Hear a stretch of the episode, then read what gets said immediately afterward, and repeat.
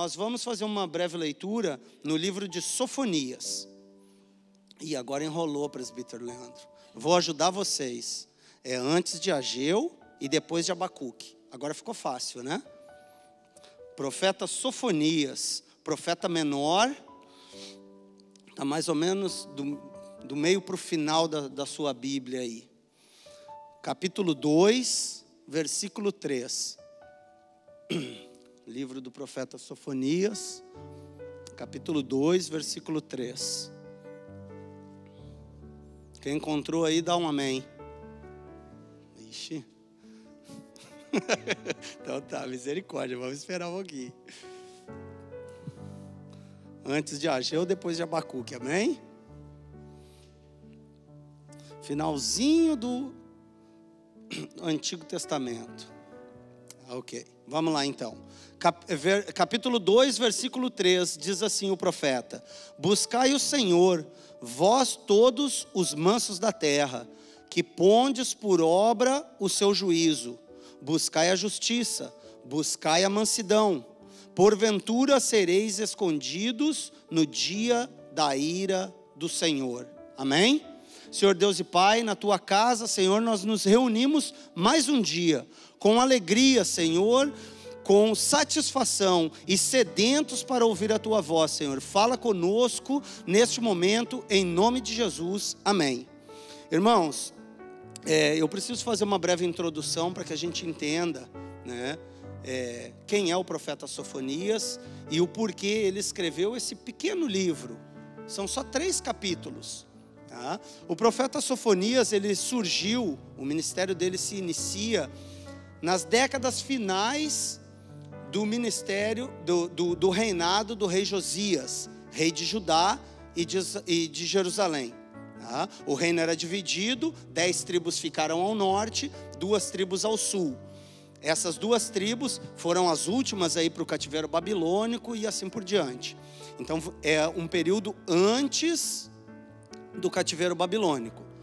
É, mas é interessante e importante nós falarmos também um pouquinho a respeito do rei Josias, do momento histórico que ele traz para o povo de Israel, porque o reino do norte já havia sucumbido ao Império Babilônico e, pela misericórdia de Deus, o reino do sul ainda havia sido preservado. Mas os profetas vinham alertando: olha, o povo está afastado de Deus, o povo está afastado de Deus. Josias, o rei Josias, ele é filho de Amon, também rei de Judá. E neto de Manassés, pai de Amon, também rei de Judá. Todos esses dois homens ímpios levaram o povo de Israel à adoração de ídolos, misturaram a adoração dos deuses cananeus e levantaram inúmeros altares no território israelita.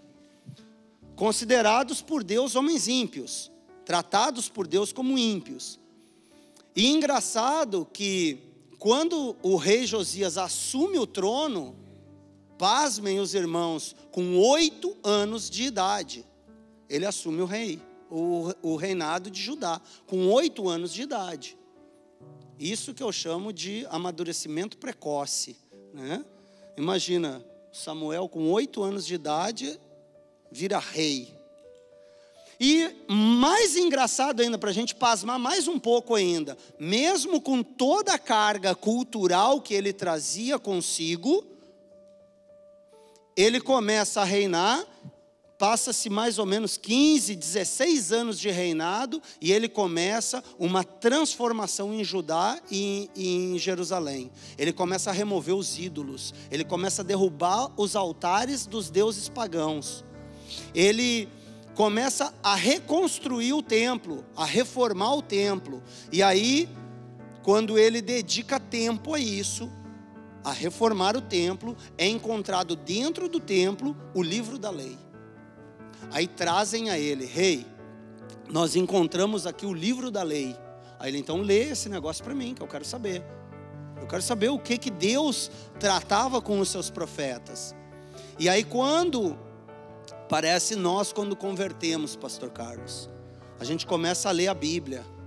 e a gente começa a ver o quão longe nós estávamos de Deus. Vocês nunca passaram por isso? Eu, hoje, eu pego a Bíblia para ler, eu li esse livro inúmeras vezes, o livro de Sofonias, e aí eu percebo quão longe às vezes eu ainda estou de Deus. Porque ele vai mostrando coisas, e aí o rei Josias vai ouvindo aquilo, vai ouvindo, e vai dizendo assim: não, mas peraí, o meu povo precisa conhecer isso aqui. O meu povo precisa conhecer essa lei, porque nós estamos, mesmo que derrubando os altares, Fábio, mesmo que parando a adoração de ídolos, é, é, é, de deuses pagãos, sacrificando os nossos filhos a, a falsos deuses, nós paramos com isso, mas nós ainda estamos muito longe de Deus. Nossa, eu conhecia o livro da lei, aí ele chama e reúne todo o povo e começa a ler a lei para o povo. Aí ele procura o sumo sacerdote e Deus comunica com o sumo sacerdote e diz assim: Não, no reinado de Josias vai ser tranquilo. Josias, fica tranquilo. A tua vida está resolvida comigo. Não te preocupa. Mas depois, aí esse povo ímpio vai ver. Aí a minha ira vai cair sobre esse povo. Nesse momento, aparece o profeta Sofonias. Já nas décadas finais do reinado que, de, de Josias que durou mais ou menos 31 anos, a Bíblia nos conta. Isso, só para vocês entenderem, a gente está falando 600, 650 anos antes da vinda de Cristo, do nosso Salvador. Jos, é, é, Sofonias vem com uma mensagem duríssima, duríssima ao povo. Ele pinta, se nós lermos o primeiro capítulo de Sofonias, ele pinta um cenário apocalíptico ele pinta um cenário apocalíptico, voltado ao povo de Israel, alertando o povo de Israel. E aí eu quero que vocês tragam isso para os nossos dias. Nós vamos trabalhar em cima da mensagem do profeta Sofonias, mas nós vamos a todo momento trazer isso para o nosso dia a dia, para a nossa vida como igreja, para a minha vida como cristão. Amém? É, ele tem três mensagens dentro desse, desse, desses livros, dos três capítulos. São três pilares. Sofonia se apoia em três pilares. O primeiro pilar, que é o que nós vamos introduzir agora, é quando ele vem e explica o que vai acontecer com o povo de Israel, que está afastado de Deus. E por isso que eu estou dizendo, nós precisamos entender que o estar na igreja não nos torna crentes, não nos torna cristãos. E eu ouvi outro dia um pastor dizendo assim: porque se estar na igreja nos tornasse cristão, se eu dormir na garagem eu virei um carro. É mais ou menos assim. Né? Então não é o estar na igreja que nos torna crente, que nos torna cristão. É a vida, a constância no proceder com Deus que me torna um cristão. Amém? Então tá. Então o profeta vem e alerta o povo: Judá, Jerusalém, vocês estão muito longe de Deus. A ira de Deus cairá sobre o povo. É como se hoje nós disséssemos assim: Ei, igreja, nós estamos muito longe de Deus. Ah, mas nós somos igreja, presbítero Leandro. Não é a igreja remida, lavada, a noiva do Senhor? Sim, mas para isso tem que ter vida com Deus para que Ele tenha espaço na nossa vida para nos purificar, para nos limpar, para quando Ele voltar, Ele vai encontrar uma igreja em perfeitas condições. E esse tipo de mensagem que os profetas pregaram, é por isso que elas são repetidas, elas são pregadas nos púlpitos, e aí eu estou falando de igrejas sérias, igrejas com convicção de cristianismo que prega esse tipo de mensagem. E a nossa igreja é essa igreja. É uma igreja responsável, é uma igreja responsável que eu digo com a pregação do evangelho, com o ensino da palavra. É, a gente vê vários pregadores aqui em cima pregando Bíblia, falando do que vai acontecer. Ninguém prega aqui o que o, o, o, grande público quer ouvir. Não, prega aquilo que Deus quer comunicar com a igreja. E era isso que Sofonias estava fazendo. Ele estava trazendo uma mensagem muito dura. E ele mostrava para o povo que era exatamente, ia acontecer com o povo, o oposto do que era lá em Gênesis, capítulo 1, da criação, daquele, daquele jardim maravilhoso onde o homem foi colocado. Ei, se nós não voltarmos para Deus, o que vai acontecer na nossa vida é o oposto do Éden. É o oposto. E é isso que Sofonias está dizendo. Então, esse é o primeiro é a primeira parte da mensagem de Sofonias, voltada exclusivamente para o povo de Israel. Nesse primeiro momento, ele está falando para o povo de Israel. Porém, ao redor daquele povo, em Judá e em Israel, haviam outras comunidades pagãs, outros povos pagãos, que, como eu falei anteriormente, nos outros reinados, influenciou muito a vida espiritual daquele povo. Né? E aí nós podemos pensar, ok, o que que hoje tem influenciado a minha vida espiritual? O que tem movido a minha vida espiritual? É o dinheiro? É o meu trabalho? É o cuidado com a minha casa, com os meus filhos? O que, que é que tem movido a sua vida espiritual? E aí eu já quero deixar uma resposta para todos nós.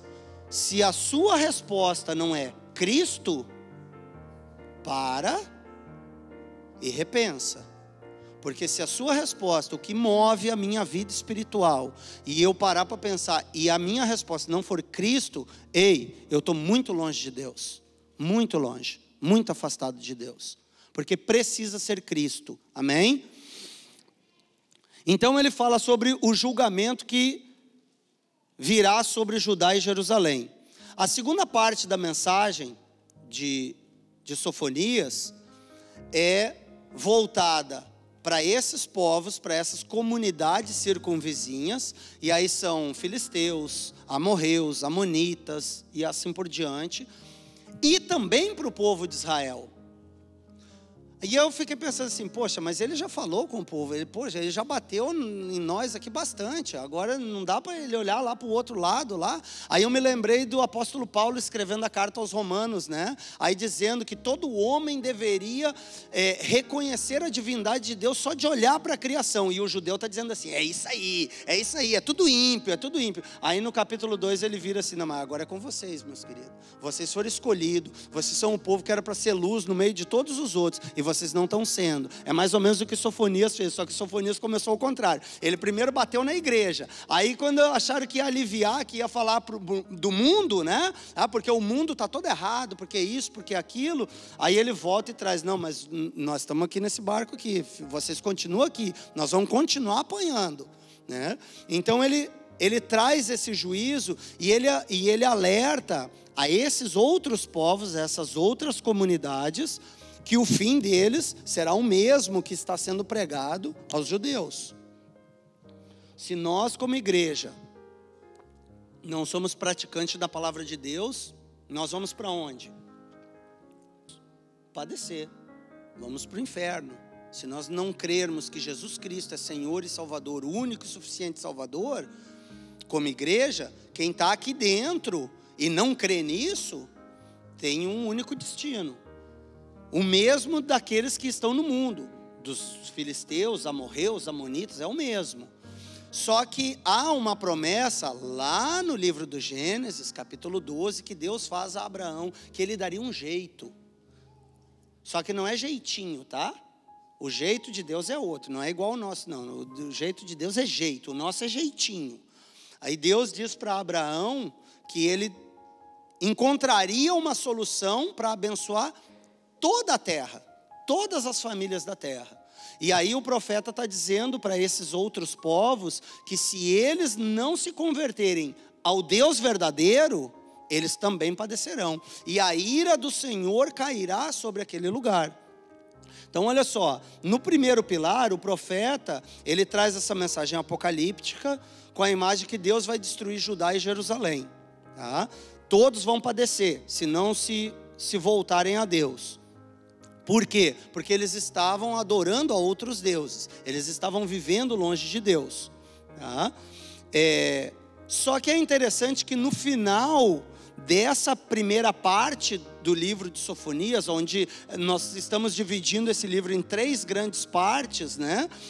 Essa primeira parte do juízo, ele clama ao povo para voltar a Deus. E aí nós vamos ver que no, no versículo 3, que é o que nós lemos aqui, é um apelo de Sofonias do profeta dizendo ao povo: Buscai ao Senhor, vós todos mansos da terra, que pondes por obra o seu juízo. O que é pôr por obra o juízo? O que ele está dizendo? Ei, vocês que servem a Deus, que respeitam a Deus, que seguem os seus estatutos, é o que o Ricardo falou aqui, permaneça não larga a rede, não. O caminho é esse. É isso que o profeta está dizendo. E é isso que Deus vem comunicar conosco. Está difícil, tá, tá, o negócio está tá enrolado, mas permanece permanece, porque esse é o caminho. E o profeta está conclamando ao povo: ei, continuem buscando o Senhor, não se afastem de Deus, porque esse é o juízo. Para aqueles que não forem humildes, aqueles que não se voltarem a Deus, o fim é esse aqui, é essa mensagem apocalíptica que eu estou pregando. Né? Na segunda parte do juízo para todos, né? Sofonias vai incluir todas as nações que estão ao redor de Judá, filisteus, moabitas, amonitas, e inclusive assírios, que já dominaram o reino do norte. É um outro império que vem dominando o povo de Deus. E aí respinga neles também. Olha a coragem do profeta. Olha a coragem do profeta. Tem um império, e o império assírio era terrível. Só não foi maior que o babilônico, mas era um império assim devastador. O pastor Pablo falou aqui no domingo sobre isso. Eu ainda brinquei com o Fábio, o pastor Pablo abriu a porta para a minha mensagem, porque é exatamente isso. Ele, ele falou de coisas que nós estamos tratando aqui hoje. E, e o profeta está descendo a lenha no Império Assírio e dizendo para eles: vocês estão dominando o povo de Deus, vocês estão trazendo, o, o misturando o, o meu povo, o povo escolhido de Deus, com a cultura de vocês, enfraquecendo o meu povo. Vocês vão padecer também. Se vocês não se arrependerem, vocês também vão padecer. Então a mensagem está pegando em todo mundo, e inclusive os, os israelitas. E ele vai dizer que ele não, em momento algum, ele vai dizer que o, o reino do sul vai padecer nas mãos do império babilônico. Sofonias não fala isso. A gente vai ver Ageu falar isso e vai ver Miqueias falar isso, que é o Império Babilônico quem vai dominar o Reino do Sul. Mas Sofonias ele não dá esse tipo de detalhe, mas ele traz essa visão de que o povo se afastando de Deus, mais cedo ou mais tarde o juízo de Deus cairá sobre o povo. Até porque nós sabemos que a Babilônia só dominou o reino do norte primeiro pelos assírios e depois sucumbiram ao Império Babilônico. E agora o Reino do Sul, por permissão, por autorização de Deus, porque senão não, isso não aconteceria. Né? E ele, e ele continua dizendo, né, que nessa parte da mensagem do profeta, ele termina mostrando para nós, esse segundo pilar, qual é a decisão final de Deus com relação àqueles que não se voltam ao Senhor. E ele vai dizer assim: que Deus vai reunir as nações, incluindo Jerusalém, e derramar a sua indignação ardente e a sua justiça, e a justiça de Deus se tornará como fogo consumidor e devorará o mal da terra. É isso, essa é a decisão de Deus. E nós vamos ver isso no, no capítulo 3, no versículo 8, ele vai dizer: Portanto, esperai, é, é, esperai-me a mim diz o Senhor, no dia em que eu me levantar para o despojo, porque o meu juízo é ajuntar as nações e congregar os reinos, para que sobre eles para sobre eles derramar a minha indignação e de todo o ardor da minha ira, porque toda esta terra será consumida pelo fogo do meu zelo. Olha a mensagem que o profeta está pregando, e isso serve para nós, isso serve para nós hoje como igreja, o Senhor chama a nossa atenção. É o ano de buscar intimidade com Deus. A cada momento que nós buscamos intimidade com Deus, Deus vai se revelando a nós de uma determinada maneira. Se precisa exortar, Ele exorta. Se precisa corrigir, Ele corrige. Se precisa dar uma palavra de conforto, Ele dá. Mas Ele é e sempre será o mesmo Deus que Ele foi nessa época. E vai, nós estamos esperando pelo dia do Senhor, aonde aqueles que estiverem voltados a Deus, os humildes, aqueles que se entregaram a, a, verdadeiramente a Deus, esses vão ser recebidos por Ele, mas aqueles que se voltaram contra Deus, que desprezaram os seus estatutos, que ouviram a palavra e mesmo assim deram de lado e deixaram passar, esses vão ser consumidos, porque Deus, ele não negocia com o pecado. Ele não negocia. Então, a mensagem do profeta que foi pregada para o povo de Israel lá atrás, para o reino de Judá, é a mensagem que nós viemos pregando até hoje. É a mensagem que é pregada dia após dia em cima desse púlpito. E aí eu vou falar para vocês o mesmo que eu falei sábado aqui para os jovens. Ah, mas o próprio presbítero falou lá. É sempre a mesma mensagem. Está falando, e, e aí essa mensagem de hoje aí é dura, poxa, não dá para ouvir, porque isso, porque aquilo. É? Vocês não gostam de repetição, não? O crente que não gosta de repetição está indo para o lugar errado. Porque a Bíblia diz que os anjos estão diante de Deus, dia após dia, sem se cansarem, dizendo: Ele é santo, santo, santo, santo. Os anciãos estão diante de Deus e os anjos estão ao redor. Santo, santo, santo. A repetição no céu.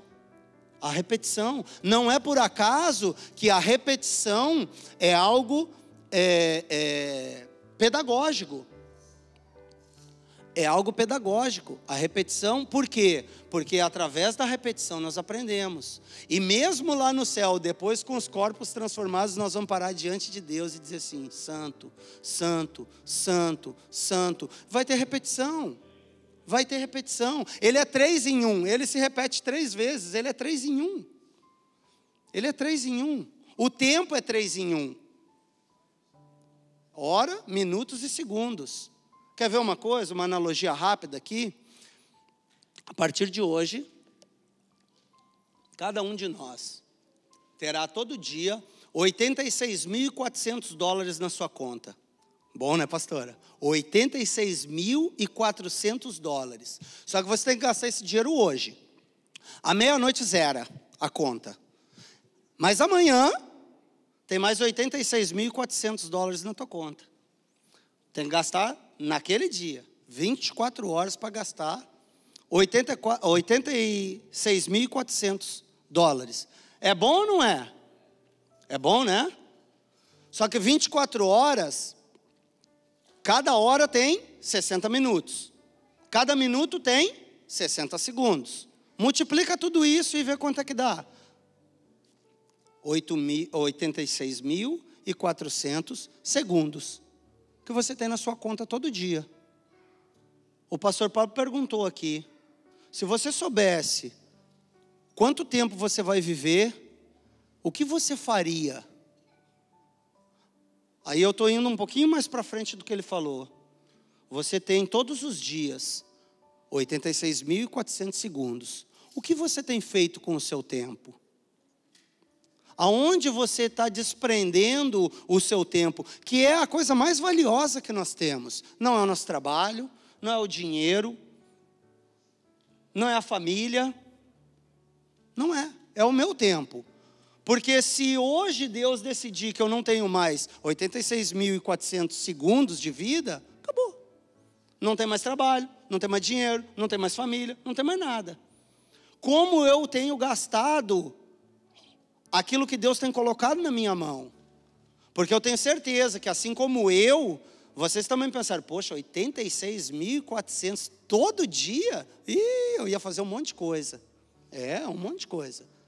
Com 24 horas no dia dá para fazer um monte de coisa também. A gente vem aqui para reunir uma hora e meia, duas horas, quatro horas por semana.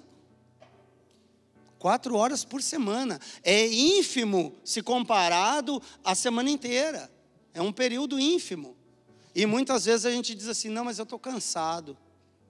Eu nunca vi ninguém dizer que está cansado e não ir trabalhar segunda-feira, porque não pinga no bolso, né? Aí não está cansado. Aí, e, e, ou tá, mas vai igual. mas vai igual. Mas aí as coisas de Deus podem esperar. As coisas de Deus eu posso. Não, não, amanhã eu peço perdão. Tem problema não. Não tem problema não, amanhã eu peço perdão. Então a gente, o, o profeta está chamando a nossa atenção para isso. Nós precisamos nos voltar a Deus. E quando ele, ele prega essa mensagem no início, apocalíptica, e agora, nessa, nesse segundo pilar da sua mensagem, ele vem falando da ira consumidora de Deus que descerá na terra como fogo, aí a gente assusta. Eu li esse negócio e digo: meu Deus, meu Deus, vai queimar tudo. Fogo, fogo come metal. Taca fogo, vê um fogo numa construção, pode ter o que for de concreto, metal, fogo come tudo. Eu fiquei pensando assim, meu Deus, mas o que, que eu vou fazer? Porque aí eu começo a me ver, eu, eu, Leandro, começo a me ver, eu estou longe de Deus. Eu estou longe de Deus. Como é que eu vou fazer para não ser consumido por esse fogo, por essa ira de Deus?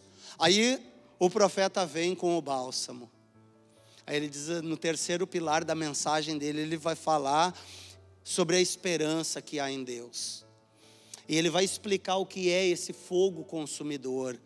E ele vai dizer para nós e explicar para o povo de Israel e para nós hoje, como igreja aqui reunidos, que há sim uma esperança. Há uma maneira de nós não sucumbirmos à ira de Deus.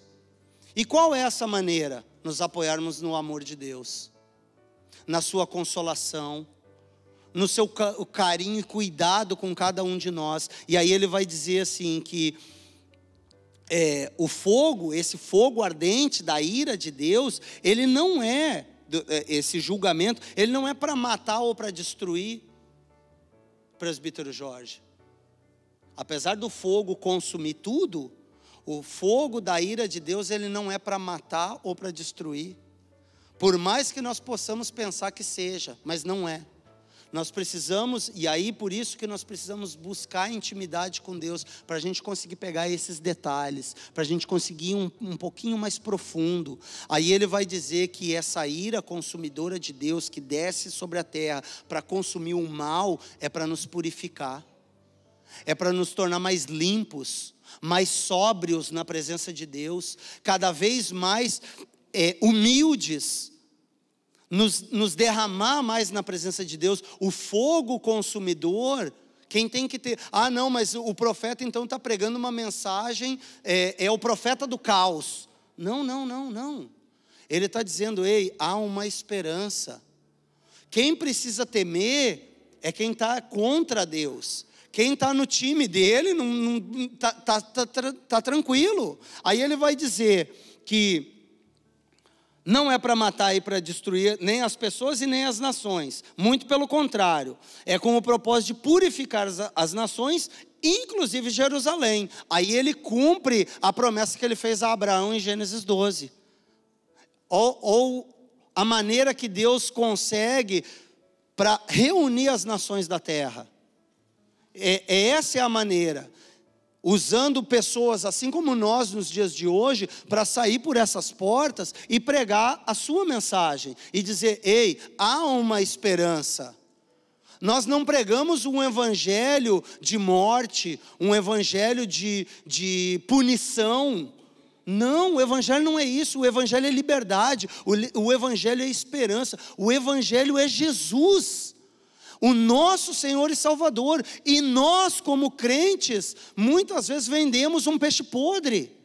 Nós vendemos um peixe podre, porque nós dizemos para o ímpio: não, mas aquela boate tu não pode ir, não, mas isso tu não pode falar, isso tu não pode comer, isso tu não pode fazer. Aí o cara olha e diz assim: não, mas peraí, esse negócio não pode nada.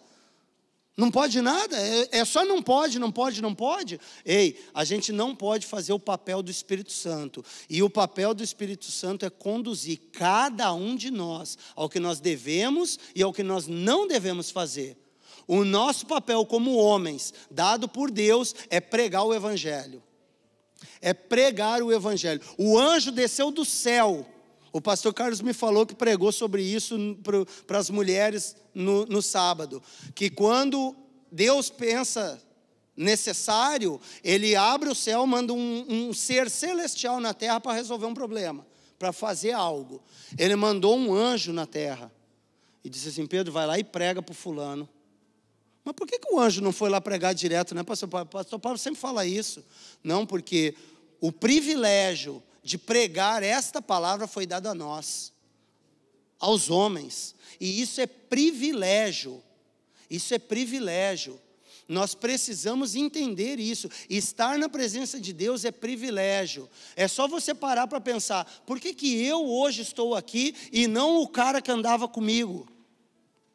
Porque eu sou privilegiado, porque Deus olhou com misericórdia. Não que Ele não tenha olhado com misericórdia para o outro, não, mas é porque Deus tem um propósito na vida de cada um de nós. Então Ele puxa cada um de nós ao seu tempo para a sua casa, para as suas coisas, para cuidar do seu reino. E nós precisamos entender isso, nós precisamos nos aproximar cada vez mais de Deus, não com medo de sermos consumidos pela ira mas na esperança de que Ele é um Deus todo-poderoso, e mesmo com todas as minhas falhas, com, to, com todos os meus erros, se eu for humilde de coração, Pastor Jair, eu me dobrar, me colocar diante de Deus e assumir as minhas falhas, a minha pequenez, Ele vai olhar com misericórdia para mim, amém?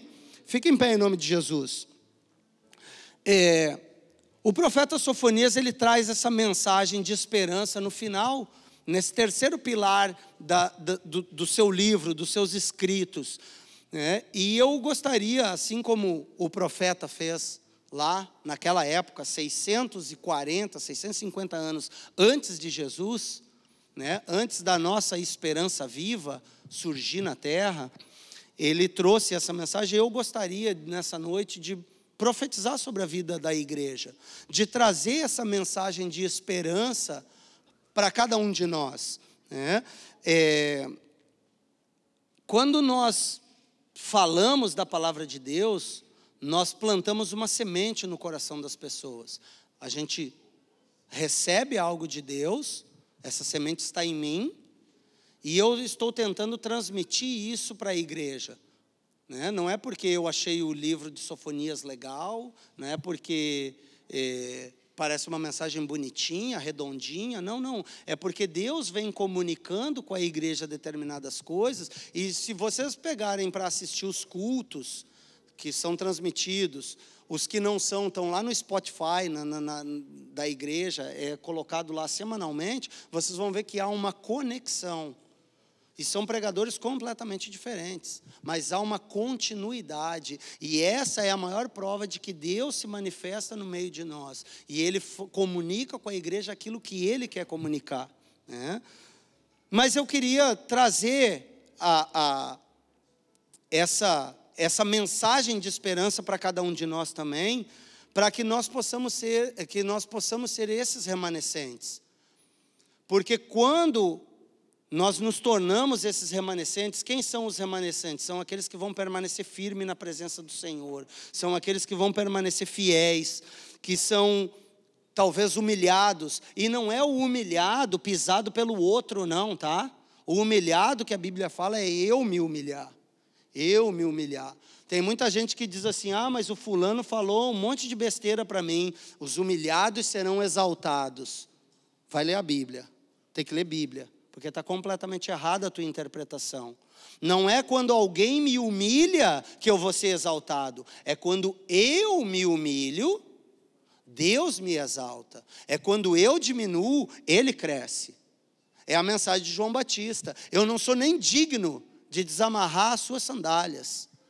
Aí ele diz para João Batista: João Batista, segue aí, só para que a gente cumpra a justiça de Deus. Tá? Então nós precisamos ser esses, esses remanescentes. É, o Ministério de Louvor sempre fala aqui que no céu haverá louvores, né? Que nós entoaremos cânticos a Deus. Mas vocês sabiam que Deus vai entoar cânticos junto conosco? Vocês sabiam disso? Aqueles remanescentes fiéis, os humildes de coração, que suportarão a ira do Senhor, que serão purificados pelo aquele fogo consumidor que vem para limpar a terra. Olha o que o profeta fala no capítulo 3, nos versos 17 e 18, e eu quero deixar isso como reflexão para a nossa vida. Tá? Olha o que ele fala, capítulo 3, versos 17 e 18. Pois o Senhor, o seu Deus, está com vocês, ele é poderoso e os salvará. Deus ficará contente com vocês e, por causa do seu amor, lhes dará nova vida. Amém? 18: Ele cantará e se alegrará, como se faz num dia de festa o Senhor Deus diz: Eu afastarei a ameaça que está sobre vocês e os livrarei da desgraça. Meu irmão e minha irmã, Deus está preparado, sedento, para nos livrar de todo mal, para nos livrar das intenções de Satanás. Basta nós nos curvarmos a Ele, nós nos humilharmos. Senhor, eu não sou digno de estar na tua casa, mas pela tua misericórdia eu estou aqui. Senhor, salva a minha vida. Senhor, não permita que eu caia, que eu tropece, que eu peque contra ti. Senhor, eu vou guardar a tua palavra, como o salmista diz, no meu coração, para que eu não peque contra ti. A Bíblia diz, o profeta está dizendo: Ei, Deus vai olhar para você e vai se agradar de ti, e ele vai entoar um cântico, pastor Jair, conosco. Deus do, do, alto trono, ele vai parar tudo que ele está fazendo e ele vai começar a cantar conosco, pastora, de alegria, como se fosse um dia de festa. E será, pelo menos para mim será. Eu estou extremamente ansioso. Eu gosto, amo de paixão pregar a palavra de Deus, mas eu não vejo a hora de Jesus voltar. Eu não vejo a hora, porque eu leio essas coisas e essas coisas queimam o meu coração. E eu quero estar lá, eu quero ver Deus alegre comigo. Quem não quer que Deus esteja alegre com cada um de nós? Irmãos, nós podemos sair daqui com uma vida transformada hoje, não é amanhã, não é depois de amanhã, não, não, não. A partir de hoje, eu quero e eu desejo e eu profetizo que essa palavra entre no coração de cada um de nós e que nós possamos sair daqui essa noite na certeza de que Deus se alegrará de nós, Deus entoará um cântico novo, Ele nos dará uma vida nova. Já tem dado, já tem dado. Eu sou exemplo disso. Cada um de nós aqui tem uma história de nova vida com Cristo. Então, que Ele possa continuar nos dando novas oportunidades de estar na sua casa, adorando o Seu nome, exaltando o nome dEle, e que cada vez mais nós diminuamos nós vamos baixando, nós vamos diminuindo, e ele vai crescendo, e ele vai aparecendo através de nós, e a luz dele vai se manifestando através de nós. E eu declaro nessa noite que nós seremos agentes de Cristo lá fora, e essa igreja vai já está pequeno, né, pastor? Mas vai ser menor ainda, porque de tanta gente que vai vir aqui através do nosso testemunho. A palavra de Deus diz que Quão lindos são os pés daqueles que anunciam o Evangelho. Sabe por quê? O pé e não a boca? Porque o pé carrega a boca. O exemplo fica, o pé deixa pegada. Falar, até papagaio fala. Mas aqueles que carregam o Evangelho, como nós, todos nós, temos essa responsabilidade. Os nossos pés são maravilhosos diante de Deus, porque nós saímos pelo mundo anunciando, pregando o Evangelho sem dizer uma palavra sem dizer uma palavra. É por isso que os nossos pés são belos diante de Deus. Então, que nós possamos sair daqui nessa noite com essa certeza de que Deus se alegrará com cada um de nós e que nós possamos fazer com que o nosso caminho seja repleto de luz para aqueles que nos veem e que eles possam, através do nosso exemplo, através do Espírito que há dentro de nós, chegar a este, a este conhecimento de Deus que nós temos hoje. Amém? Eu agradeço imensamente pela oportunidade.